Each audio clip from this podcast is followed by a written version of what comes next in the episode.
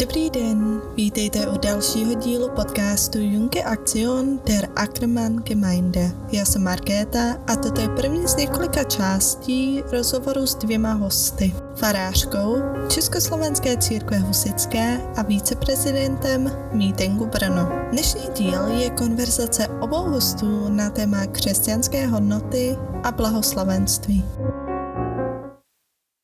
Dobrý den, děkuji, že jste přijali pozvání do našeho podcastu. Máme tu tedy Martinu Viktory Kopeckou a Davida Macka, tak vítejte.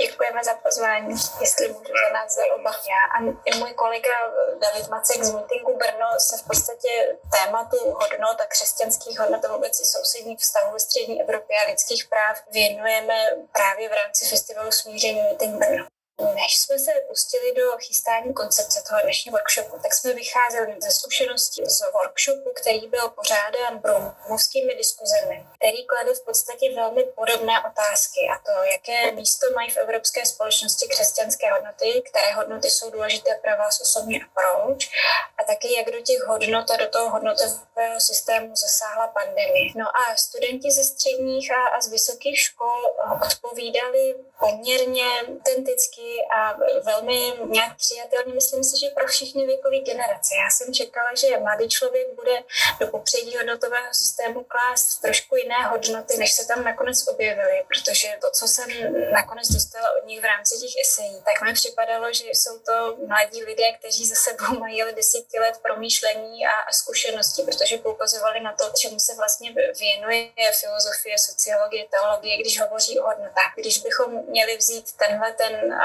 drobný vzorek toho, co mladí dospělí pojmenovávají jako hodnoty, tak na prvním místě to byl člověk a rodina, vztahy, společnost, národ a jeho identita. To se objevilo skoro v každý eseji. Určitě tam taky byla zmíněna etika a morálka, domov, svět, Evropa, příroda a zdroje. Několik prací zmiňovalo taky duchovní život člověka, křesťanství a jeho normativy. Tomu my se dneska budeme věnovat z hlediska desatera a blahoslavenství. No a taky se v mnoha pracích objevila myšlenka pokroku, vědy, kritického myšlení, svobody, pravdy, lidských práv, pokory a, důstojnosti. V souvislosti s tou pandemí jsme se v těch episích také dotýkali tématu zdraví, vůbec času krize, pandemie, bezpečí, informace, strategie a respektu. Tak to bylo takové rychlé nakouknutí do toho, jak pojmenovávají mladí lidé hodnoty bez toho, aniž by prošli jakoukoliv mm, speciální formací krom života. Teď se pojďme podívat na to, co je to vlastně hodnota když bychom si měli představit ten určitý jako dvoreček nebo pole působnosti hodnot. Když si koupíme v obchodě pomeranč, čekáme ve frontě na váhu, vezmeme si sáček mikrotenový, vložíme do něj ten pomeranč, dáme ho na to zmíněné zařízení a zmáčkneme čudlí, tak nám vyjede určitá hodnota. Ten pomeranč váží 400 gramů. Podle toho je adekvátně v nominální hodnotě stanovena jeho cena. A během tohoto procesu se v podstatě dotýkáme několika hodnot. Krom toho, že jsme něco naměřili, váhu konkrétního pomeranče, tak taky se můžeme dotýkat toho, že ten pomeranč putuje přes půlku země koule, dáme ho do sáčku, který se bude mnoho měsíců, spíš let rozkládat kdysi v přírodě, pokud ho dobře nezrecyklujeme. Čekáme ve frontě, kde jsme nerudní a kde ostatní lidé mají stejnou touhu jako my bojovat o ten, který pomeranč, protože je prostě kulatější a voněvější než ten, který jiný. A v rámci takového jako triviální zkušenosti se dotkneme mnoha hodnot, které náš vlastní životní postoj a vůbec naše chování ovlivní. Takže hodnoty jsou nejenom to, co naměříme, ale hodnoty jsou také to, co preferujeme ve smyslu našeho chování nebo v, v otázce nějaké jako vůle a svobodné nějaké jako volby toho, jak se budeme chovat a jak to budeme prožívat. Zdali to budeme preferovat, anebo zdali se tomu budeme snažit nějakým způsobem věnovat. Jako je třeba krvelačný boj o pomeranč a tak podobně. To znamená, hodnotám se můžeme věnovat nejenom z hlediska fyziky, chemie, biochemie a, dalších přírodních věd, ale také z hlediska filozofie, sociologie, etiky, různých duchovních nauk. A vůbec disciplína, která se věnuje zkoumáním hodnot, se jmenuje axiologie, což vychází z řeckého axia, což je určitá cenost. Takže ta hodnota vždycky hovoří o tom, zda je to, které chování nebo nějaká jako kvalita, nebo hm, co si, co můžeme nějak na tom hodnotovém žebříčku zařadit. Zdali je to cené. A cené je v podstatě všechno. Něco může být méně cené, něco je více cené. V tom škálování těch hodnot nám třeba pomáhá teorie Maxe Schellera, což byl muž, který studoval od medicíny po sociologii, vleda s čem se orientoval a orientoval se v tom na, na špičkové úrovni. Eh, zkusil pojmenovat hierarchii hodnot. Některé z nich zařadil mezi posvátné, jiné pojmenoval jako duchovní, věnoval se životním pocitům, které mohou být příjemné nebo nepříjemné, to známe z psychologie, libé a nelibé. No a tento Max Scheller v podstatě odmítal takovou tu účelovost Kantova kategorického imperativu. Jednej tak, aby v podstatě tyhle ty kantovské jako pokyny, to, jak to budeš dělat, odmítnul právě tím, že se člověk rozhoduje na, na základě toho, jaké hodnoci ctí a jak cítí potřebu, co si udělat nebo čeho si v životě dosáhnout. Zároveň se v té jeho teorii dotýkáme toho, že odmítnul hodnoty jako ideje, což odkazuje k platonismu a, a ke starověkému myšlení. A věnoval se také tomu, co to je hodnota ve vztahu. Ve vztahu já a společnost, nebo já a ty, já a Bůh, tedy já a nějaká vyšší mě přesahující entita, ale potom může být třeba i, i příroda. A pojmenovával, že hodnota je něco, co je důležité. To znamená, je tady hodnota versus potřeba. V tom hraje opět důležitou roli psychologický aspekt motivace. Se můžeme dotknout i hm, určitých jako duchovních systémů. Mně a Davidovi je blízké křesťanství. Já jsem farářka církve Československé husické a David je více než poučený like římskokatolické církve, toho času ministrant. Já bych nakousla desatero z hlediska starozákonní etiky a vůbec vnímání toho, co to je hodnota ve starém zákoně. A David by potom přidal své myšlenky k blahoslavenství. Vycházíme, nebo já tedy vycházím v tom blahoslavenství z toho Matoušovského textu z páté kapitoly. Tak a teď se pojďme podívat na to desatero z hlediska starozákonního přístupu k etice a k morálce. Izraelský lid, jakožto milovaný hospodinem vybraný národ, od hospodina dostával v podstatě vždycky poky, pokyny ve formě oznamovací věty, to znamená nikoli v imperativu. Když se bavíme o desateru přikázání, tak eh, rovnou v podstatě stíráme to, čím tyhle ty oznamovací věty vlastně jsou. My vidíme, že třeba když se podíváme na, na šesté nebo sedmé přikázání, nebudeš vraždit, nebudeš cizoložit, tak eh, je to sice uvedeno s vykřičníkem, ale v hebrejském originálu jsou to oznamovací věty. Hospodin člověku oznamuje, jakým způsobem se chová. To znamená, říká mu, co dělá, respektive co nedělá. A vůbec nepřipouští, že by to mohlo být jinak, protože desatero bylo v tom starověkém světě považováno za určitý ukazatel, který pokud člověk bude následovat, tak to s ním doufejme dobře dopadne. Hodnoty, které jsou v desateru ukryté, desatero jinak taky třeba dekalog, deset slov, to už trošku víc odpovídá tomu, čím vlastně tahle ta, mm, tenhle ten svitek s těmi oznámeními je. A častokrát můžeme nahlížet jako neoblomná, černobílá, do skály nebo do kamene tesaná pravidla, která nesnesou žádné modifikace nebo nesnesou žádného ohnicu.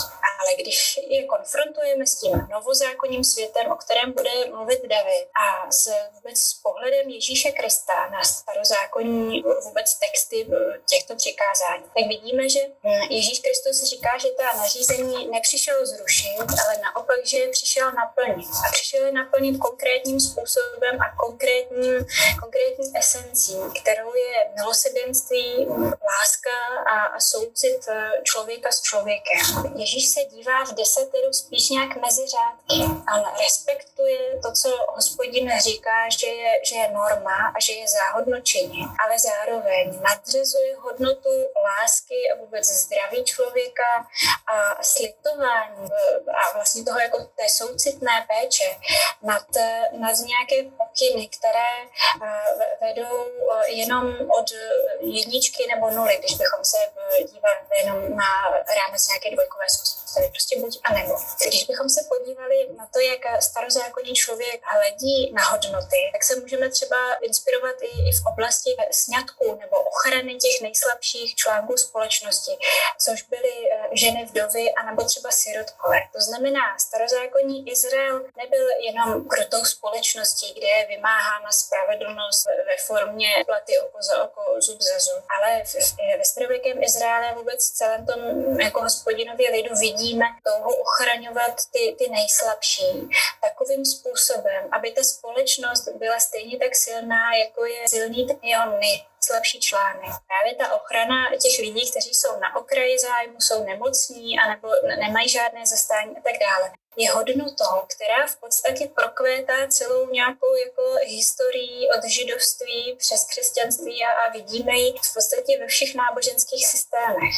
A to, co my pojmenováváme jako desatero, je nějaký jako hodnotový žebříček, který v podstatě může pojmenovat kdokoliv, kdo se třeba ani ke křesťanství nějak neřadí a třeba by sám sebe označil za ateistu. Tak já bych teď možná dala prostor Davidovi, já mu budu velmi ráda oponovat. Jestli bys Davide chtěl povědět něco k blahoslavenství. Eh, děkuju. Já začnu u toho samotného adjektiva. Mluvili jsme hodně o hodnotách. Možná je překvapivá otázka, co je to vlastně křesťanství, když mluvíme, že křesťanské hodnoty.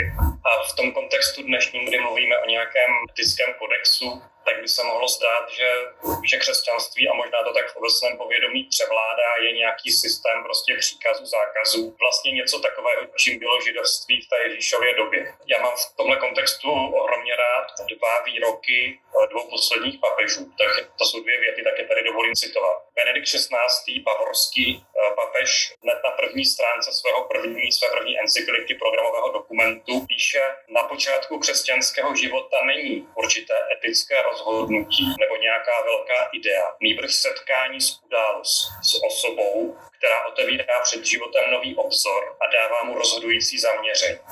A papež František v odkazu na tento Benediktův nám 7. března 2015 na místě svatého Petra řekl, všechno v našem životě dnes, stejně jako v Ježíšově době, začíná s setkáním.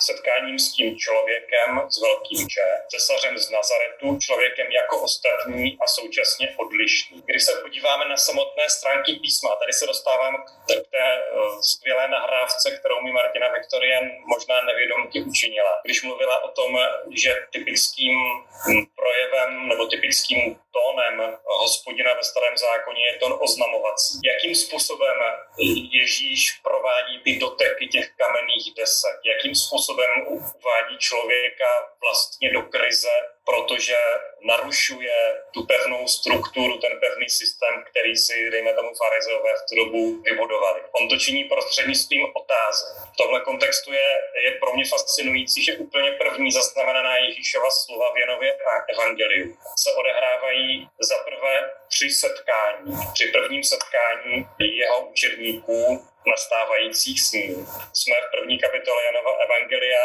veršů 35 a dále kdy Jan Křtitel ukáže Ondřejovi Janovi, že tohle je, má být beránek, boží, mesiáš a oni se vydají tak jako plaše za ním, načež se Ježíš otočí a první slova, která pronáší, a jsou to první Ježíšova slova, první přímá řeč jeho v celém Janově evangeliu, zní, co byste chtěli. To je prostě, tohle je z mého pohledu totální revoluce v pojímání křesťanství. Co byste chtěli? Otazí. Takže na počátku je, na počátku je setkání. Setkání, když se nad tím zamyslíte, když budete tou křesťanskou zvěstí procházet více do hloubky, tak zjistíte, že je skutečně základní metodou. Že jestli se někdy něco v tomhle světě pohnulo, jestli, jestli se někteří z Ježíšových učedníků stali lepšími lidmi, jestli křesťanství mělo někdy nějaký vliv vyzařující do, do širší společnosti, jakože bez pochyby mělo, tak vždycky na počátku toho všeho bylo nějaké setkání, úplně obyčejné lidské setkání, když člověk potkal nějakou událost, nějakou osobu, která ho natolik fascinovala, že mu stálo za to se k té události vracet. Počínaje těmi prvními Ježíšovými učedníky, kteří se taky ne, nezměnili na základě toho, že si řekli, tak já teda ode dneška sekám dobrotu a kde jsou prosím vás všechny ty příkazy, zákazy a tě můžu dodržovat. Takhle to prostě moc nejde, jsme jenom lidi, zvláštní muži a není tam potom dostatek asi vůle, síly to všechno dodržovat, naplňovat.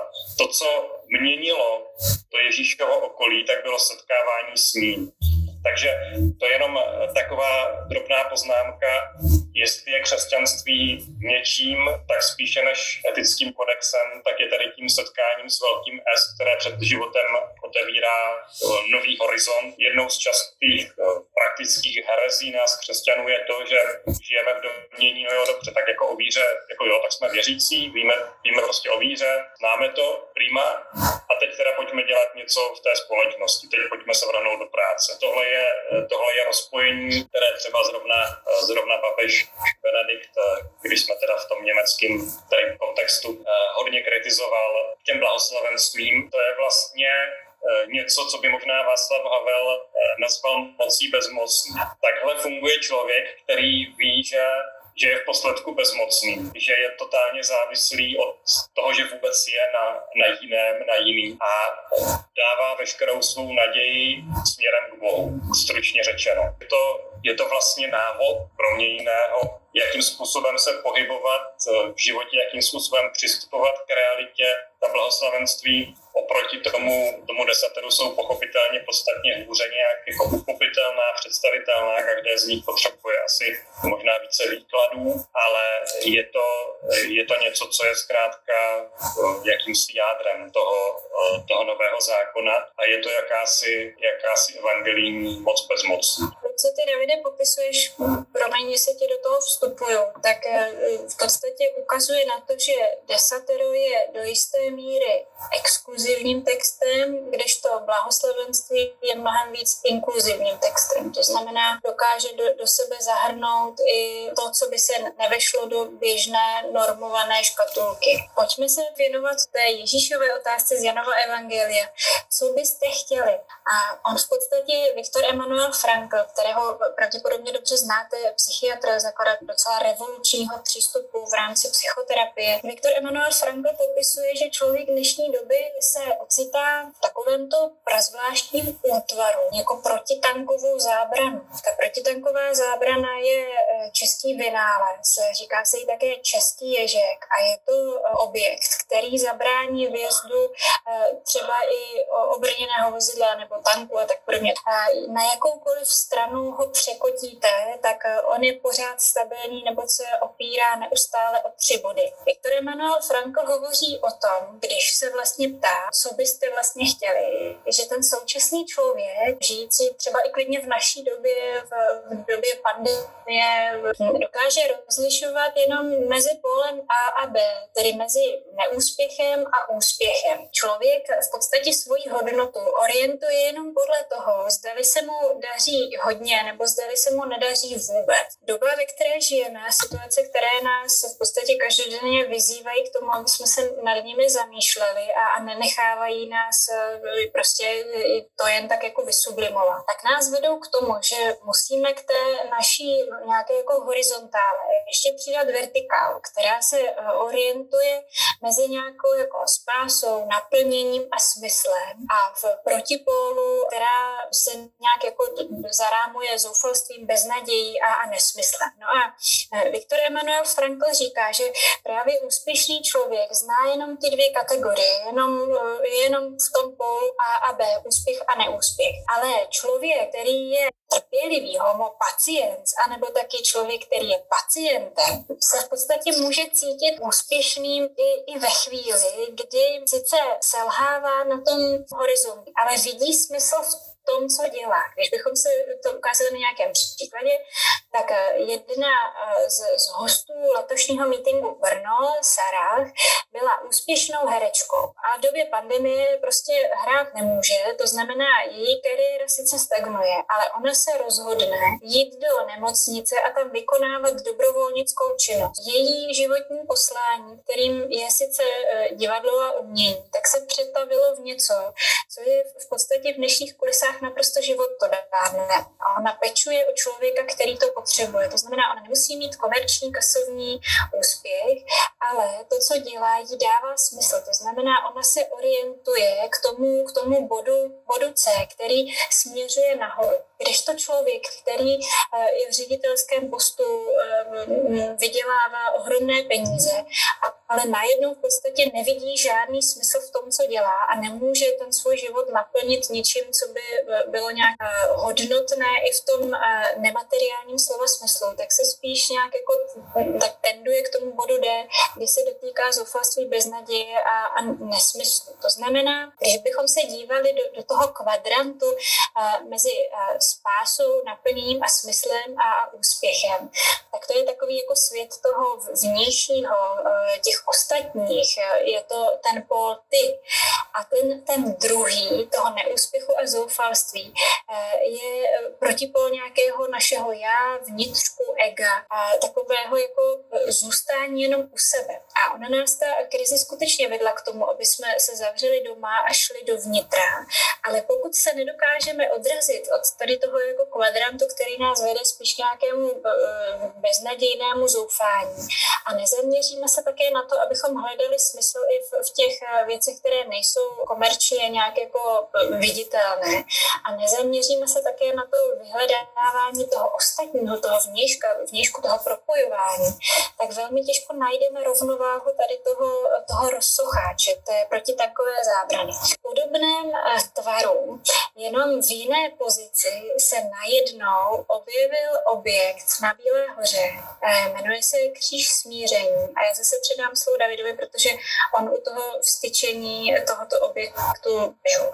To je kříž, jehož autorem je eh, německý benediktín Abraham Fischer a je to takové jeho dílo tohoto typu už číslo dvě, protože nejprve udělal před pár lety k výročí reformace, k jubileu reformace jiný kříž. Oba mají spojeno společné to, že když leží na zemi, tak vypadají přesně jako ta protitanková zábrana a je potřeba ten kříž vlastně cvičit, tak jako se to stalo eh, v listopadu eh, na Bílé hoře ale i exulantů, odkud můžete vidět, odkud můžete vidět ty, ty obrázky. Je samozřejmě podstatné, kde stojí, je podstatné, kam směřuje každé z těch jeho ramen, jakým způsobem se ocitá v jakémsi ohnisku mezi minulostí, mezi minulými ranami a e, současnými snahami tyto rány uzdravovat a, a to jak v kontextu ekumenickém, tak také česko-německém. Já bych zase na to navázala, co Davide říkáš opět teda Viktorem Emanuelem Franklem, který říká, že existují tři základní možnosti, jak nalézt smysl, jak tvořit hodnoty. A v podstatě by se dalo říct, že i tato tři břevna nebo třikrát eh, v podstatě ten, ten tvar toho rozsocháče eh, to, to jako můžou docela hezky symbolizovat. Za prvé, když něco dělám nebo něco tvoří. Za druhé, když něco prožívám, když miluji, dávám a přijímám. A za třetí, když se všechno rozpadne, když nějakou situaci nemůžu změnit, je na mě i toto smysluplně pojmout tím, že utrpení proměním v sílu. Zároveň to od nás berte jako takové pozvání k akci, eh, kterou lze uskutečnit, pokud jste zejména z okresu, z okresu Praha, Praha tak, eh, tak eh, ten kříž je samozřejmě volně dostupný, tak, tak se na něho můžete podívat a my ostatní přes třeba někdy později.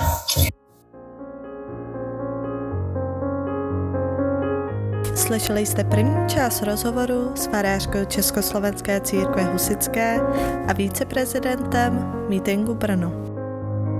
Pokud se chcete rozvědět něco o výstavě Moc bezmocných, setkání s papežem nebo právě festivalu Meeting Brno, poslechněte si i následující díl s těmito dvěma hosty. Podcast Junga Aktion der Ackermann Gemeinde se zabývá i jinými tématy – například lidskými právy, setkáváním ve střední Evropě a česko-německými vztahy. Přeji tedy příjemný poslechu dalších dílů, ať už německých nebo českých.